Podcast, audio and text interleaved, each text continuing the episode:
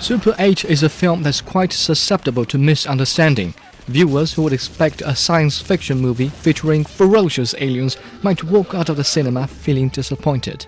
But those with patience, a keen sense of humor, and a fine touch of nostalgia will be duly rewarded. The film derived its name from the Super 8mm film commonly used by amateur filmmakers in the 1980s.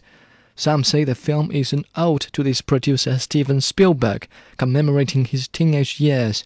The saying could well be true, as teens are the focus of this film. Oh my god! Run! Oh my god! A group of teenagers witness a train derailment while making a Super 8 movie, but they soon find out that it was not an accident when bizarre things start happening in the town. The shared experience triggers the spark of romance between a boy who has just lost his mother in a factory accident and a girl whose father is believed responsible for her death. Amid the turmoil in the town that culminates in the departure of an alien, both families come to the point of reconciliation at last. I'm sorry, Jack, about what happened to your wife. It was an accident.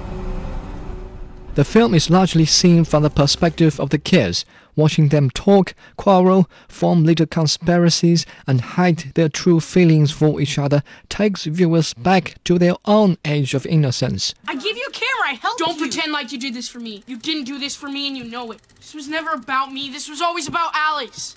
Well, you're the one who wanted the wife in the movie. Not so you could fall in love with her. What do you care what I think about Alice anyway? Because I like her. That's why I asked her In this way, the film maintains a safe distance from becoming a cheap sci fi thriller soaked in blood and gives the actors an opportunity to actually do their jobs.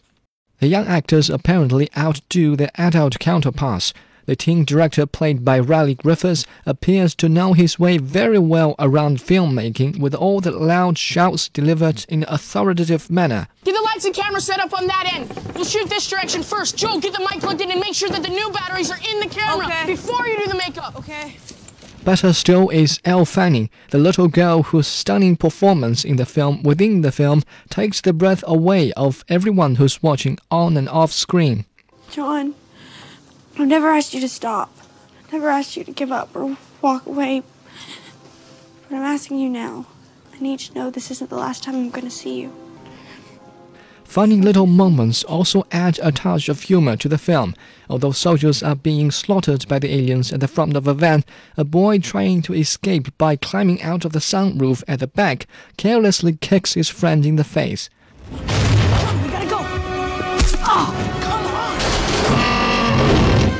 Comical scenes such as this occur throughout the film, but viewers have to stay focused so they don't miss them.